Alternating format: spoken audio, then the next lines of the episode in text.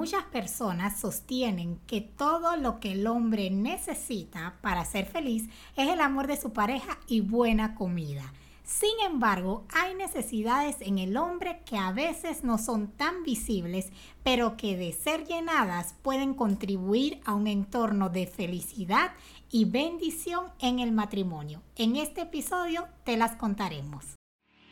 Soy Johan. Y yo Suki.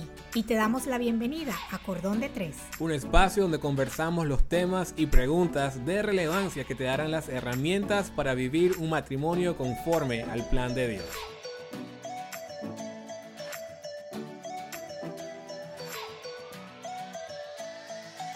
Amigos y amigas, nuevamente bienvenidos a otro episodio de Cordón de Tres. Nuevamente Johan y Suki Edier les saludamos, contentos de poder compartir con ustedes en otro episodio. Y hoy vamos a estar haciendo algo diferente. Hoy, bueno, vamos a ponerlo como es. Este episodio y el próximo vienen casados pero separados. Porque básicamente en el episodio de hoy vamos a estar hablando sobre las necesidades del hombre en el matrimonio.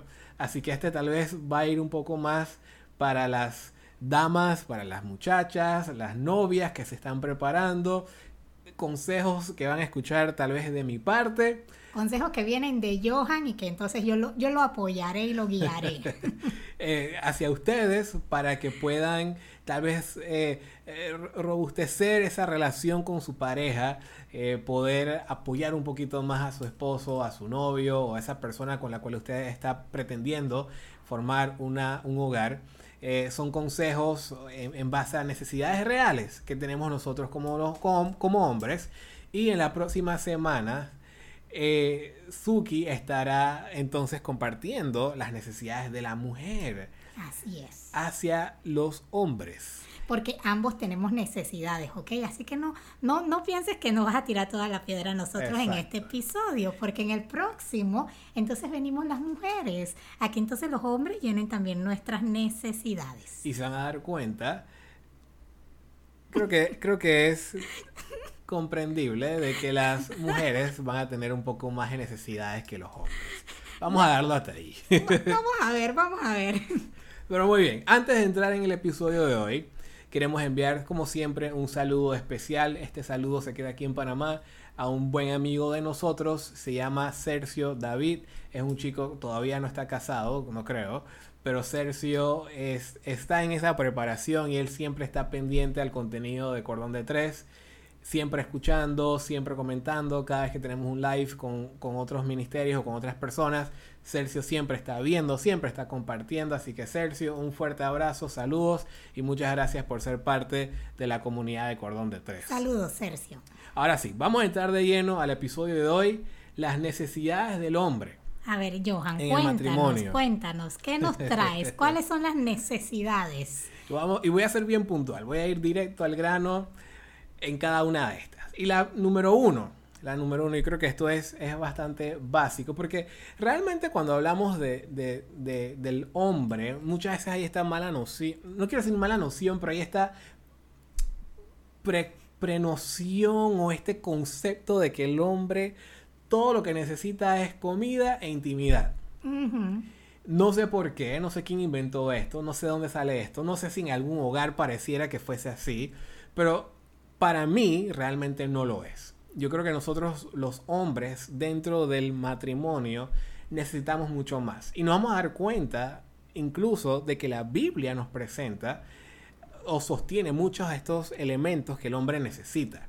Es decir, no es que solamente el hombre tiene que comer y tener intimidad con su pareja. No, hay otras cosas que tal vez el hombre puede ser por querer ser esa figura varonil, eh, tal vez serio y, un poco un poco así como de suficiencia y de que yo soy el que proveo todas las cosas para mi pareja yo realmente no necesito que tú proveas nada para mí pero en realidad tienen muchas necesidades que tienen que ser llenadas porque si no aunque no lo dicen después empiezan a haber problemas. Exactamente, exactamente. Y eso es lo que queremos prevenir, los problemas en el futuro. Así que por eso vamos a compartir estas necesidades. Y van a ver, son, son bien sencillas, bien básicas en comparación a las que tienen tal vez las mujeres de la perspectiva de Suki. Pero bueno, vamos a No realmente, Pero bueno, la número uno es afirmación. Sencillo. Palabras de afirmación. Y me refiero específicamente a eso, palabras de afirmación. Un hombre, un esposo necesita escuchar que su esposa lo afirma. Es decir, mi amor, hoy estás guapo. Mi amor, me gusta cómo te quedó el corte de cabello. Mi amor, me gustó cómo te dirigiste en esa presentación. Me gustó cómo hablaste en la iglesia. Me gustó cómo manejaste esta situación. Me gustó que no reaccionaras de esta manera. Me gustó como cuando fuimos a la casa de mis padres, me gustó la interacción que tuviste con mi papá, con mi mamá. El hombre necesita escuchar palabras de afirmación. Y yo estoy totalmente de acuerdo porque muchas veces nos hace falta exaltar un poquito a nuestros esposos. Y no lo digo en la forma de exaltar mal, de adorar, ni de ocupar el lugar de Dios, ni nada de esto. Pero aparte de la exaltación que nosotros debemos a Dios, exaltar un poquito a nuestro esposo de lo que estás haciendo, lo estás haciendo bien. Lo que intentaste, lo lograste. Realmente tuvo un valor para mí esto que hiciste. Realmente es valioso el paso que diste, es, es, algo beneficioso para nuestra familia, para nuestro hogar. Aparte de decir gracias, no solamente decir gracias, pero decir lo hiciste bien. Y decirlo de una manera que sea clara. Muchas veces decimos las cosas como para salir del paso, no hacemos contacto visual. Que en esas palabras de afirmación, en el momento que lo vayamos a decir, le tomemos la mano, hagamos contacto visual y digamos lo hiciste bien esto que hiciste me gustó, nos gustó, si tenemos hijos en caso tal, y enseñarle también a los hijos a afirmar el trabajo, a afirmar el esfuerzo que está haciendo papá en la casa también. Porque de lo contrario, el hombre va a sentir que él simplemente es una máquina que está aquí para hacer, que él es el handyman de la casa, que solamente... Y es ahí donde tú puedes notar tal vez cuando empiezas a escuchar frases como que sí, tú nada más me llamas para esto. Tú nada más me llamas cuando hay un problema. Tú nada más me buscas para cuando hay esto. Y eso no es lo que se quiere dentro de la relación. Porque muchas veces el hombre puede sentir precisamente de que es utilizado, no en un mal sentido, pero de que solamente lo buscan, nada más le dicen algo bonito cuando hay que resolver algo. Y esa no es la intención. Entonces poder afirmar a tu pareja de que él sienta de que llegó Navidad, pintó la casa, wow, mi amor, qué bonito te quedó. Yo no te ayudé en absolutamente nada, pero mejor que no me metí porque te quedó hermoso. Y eso, eso pasó aquí.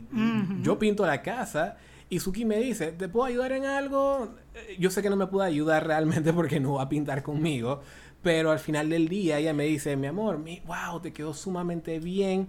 Eh, me encantó cómo, cómo, lo hiciste, mira, y, está bien, mira, hay que retocar un poquito por aquí, no me voy a poner bravo por eso, no me está criticando ni nada, me está señalando algo que hay que mejorar y listo, vamos adelante, pero esas palabras de afirmación sirven para motivar al esposo. Y quiero agregar algo eh, que es el punto de que siempre, siempre quizás hay algo que no nos gusta, que nosotros debemos de decir, que queremos comunicarle a nuestros esposos, pero que las palabras de afirmación sobrepasen las palabras de queja o las palabras de, de me hace falta esto, me hace falta lo otro, o ayúdame en esto, ayúdame en lo otro. Estar muy pendientes y muy conscientes que las cosas que haga nuestro esposo, valorarlas y decírselas, y no solamente por decirlo así, abrir la boca para las cosas malas o las cosas que necesitamos. Totalmente.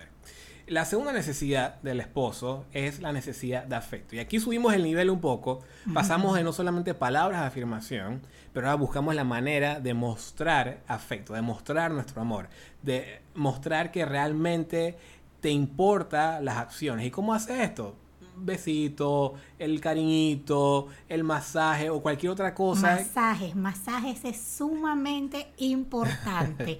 Los hombres viven estresados, la mayoría si, si usted tiene un esposo que hace un trabajo duro, que está bajo el sol, que hace un trabajo mm. pesado y hasta los que están en oficina, el simple hecho de la postura crea un estrés agregado y no hay nada mejor que un buen masaje cuando se llega a casa, esmérese en mostrar ese afecto afecto, instruyas en cómo se hacen los masajes, busque un aceite, busque unas piedras calientes, algo muy lindo que su esposo sepa que a usted le importa y es una manera excelente de mostrar afecto. Exactamente, porque así el esposo se siente apreciado, se siente amado y no es nada más, mira, te lo estoy diciendo, pero ahora también te lo estoy mostrando con acciones que son, es muy importante, simplemente poder manifestar, expresar de una manera percebible, visual, de una manera clara, ese amor, ese aprecio que yo tengo hacia mi pareja. Y aunque no los creamos, los esposos también necesitan ser consentidos. Sí, claro. Muchas veces creemos que solamente nosotras necesitamos ser consentidas y que todas las expresiones de amor y de afecto deben ser para nosotras, pero esposas, realmente sus esposos necesitan ser consentidos. Totalmente. La tercera necesidad es la necesidad de creer en su capacidad. Es decir, déjele saber a su esposo, déjale saber que tú crees en sus talentos, que tú crees en sus habilidades. ¿Y por qué esto es importante? Yo he conversado con muchachos, a veces te dicen, mira, yo prefiero no casarme todavía, estoy en una relación seria con una novia, con esta persona, pero yo prefiero no casarme todavía porque eh, yo siento que cuando nos casemos yo no voy a poder hacer ciertas cosas cuando estoy con ella. No voy a poder lograr ciertas metas cuando estoy con esa persona. ¿Y por qué tienen esa noción? Porque su padre, su tío, su mentor en cuanto a la figura del matrimonio, les ha mostrado de que eso no pasa en el matrimonio. Y eso es falso. ¿Por qué? Porque en el matrimonio, por lo menos en nuestro caso, nosotros casados es donde hemos podido lograr muchas más cosas de las cuales es eh, cuando estábamos solteros. ¿Y por qué lo hemos logrado? Porque Suki cree en mi capacidad porque Suki cree en mis talentos, porque Suki cree en mi habilidad. Yo en mi caso soy una persona bastante innovadora, bastante creativa y muchas veces llego con ideas, se me ocurre esto y Suki me da su opinión, pero al mismo tiempo me hace saber de que ella confía, de que ella cree en mi capacidad. Y el esposo necesita saber eso. El esposo necesita saber que tiene una pareja que está al lado de él, que cree en él. Y no, no estamos hablando nada más de proyectos de inversión o de proyectos sociales o, trabajo o algo profesional. Estamos hablando en todos los sentidos, hasta el aspecto espiritual. Simplemente saber de que tu esposa cree en ti, de que tu esposa cree de que tú eres el sacerdote de la casa, de que tu esposa cree, y lo decimos porque personas nos escriben. Hay personas que nos escriben y nos dicen, mi esposo, no, yo no lo veo como el sacerdote de la casa mi esposo yo no lo veo como esta figura que debería ser. Y lo curioso es que muchas personas reconocen que el esposo debería hacer algo, pero lamentablemente por alguna razón no lo ven así. Pero es muy importante de que tú puedas identificar esa fortaleza en tu esposo.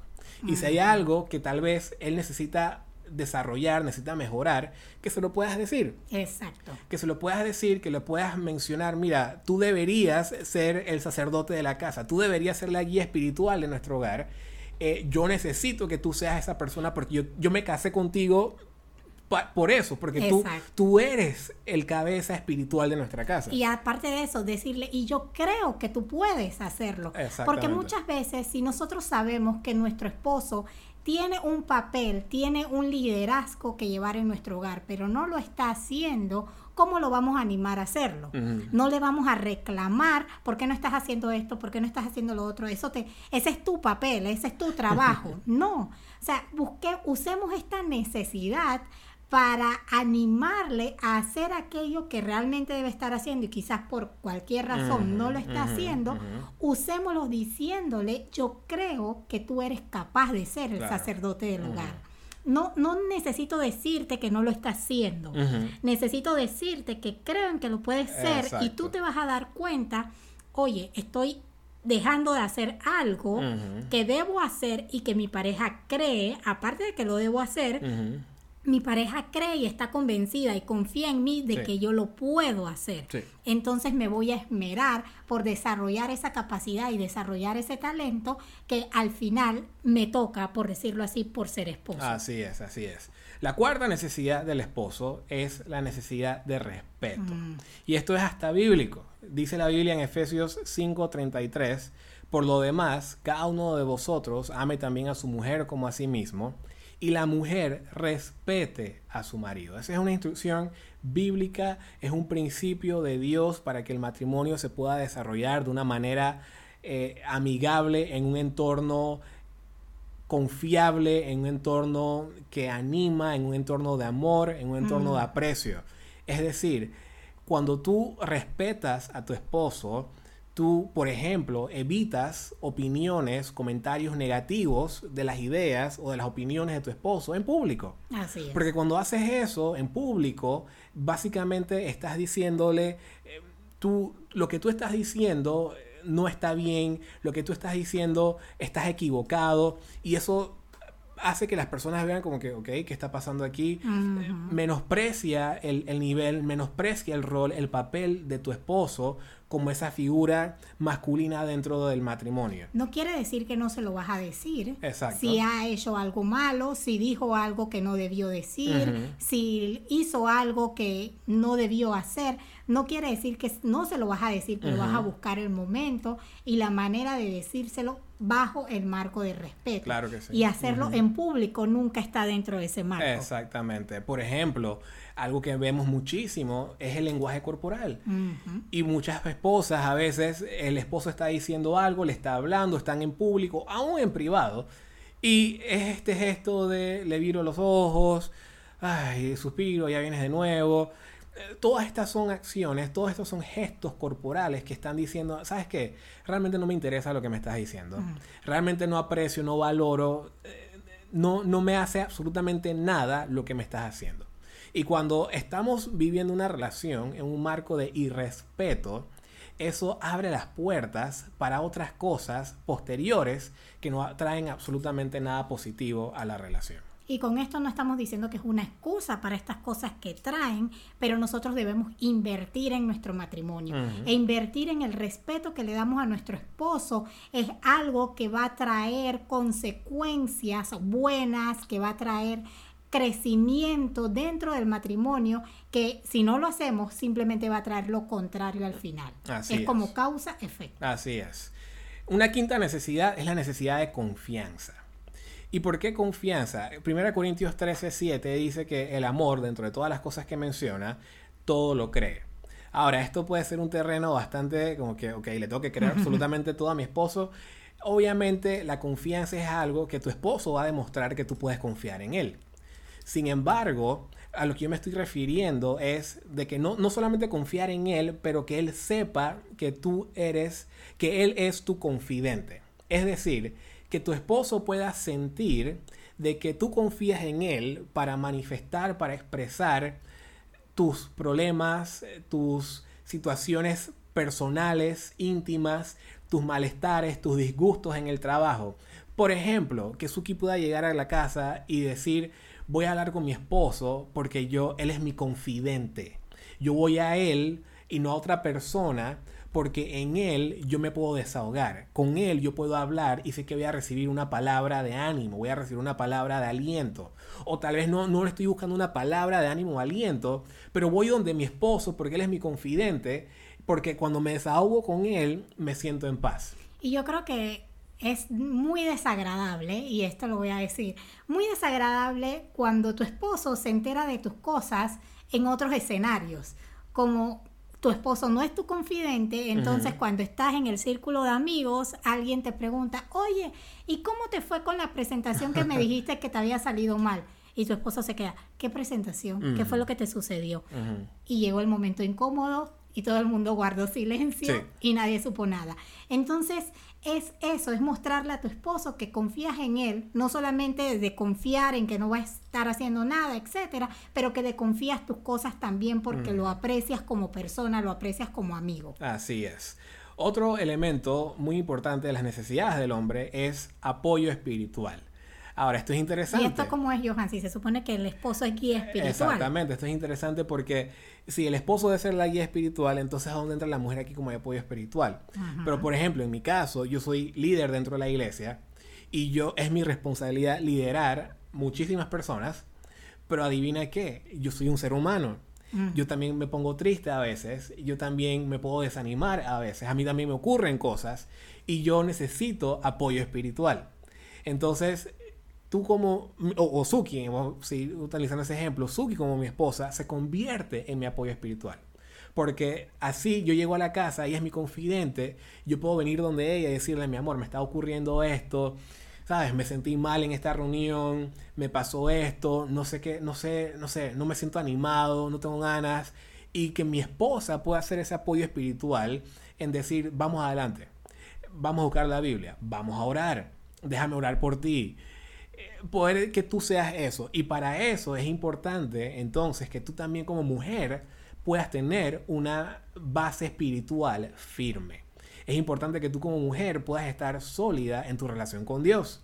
Porque van a haber momentos donde tu esposo te va a necesitar espiritualmente. Yo creo también, Johan, que aquí no estamos hablándole a los hombres directamente, pero creo que también es importante que el esposo mantenga una humildad claro, en ese punto, porque muchas veces se da el caso de que la esposa quiere dar el apoyo espiritual, pero solamente por ser la mujer no lo ves como valioso y prefieres el apoyo espiritual de otras personas, de otros de otros hombres de un cierto rango en, o cierta posición religiosa más que el apoyo espiritual de tu esposa. Así que creo que también aquí es importante que el hombre mantenga esa humildad y reciba ese apoyo espiritual de su esposa. Totalmente, totalmente.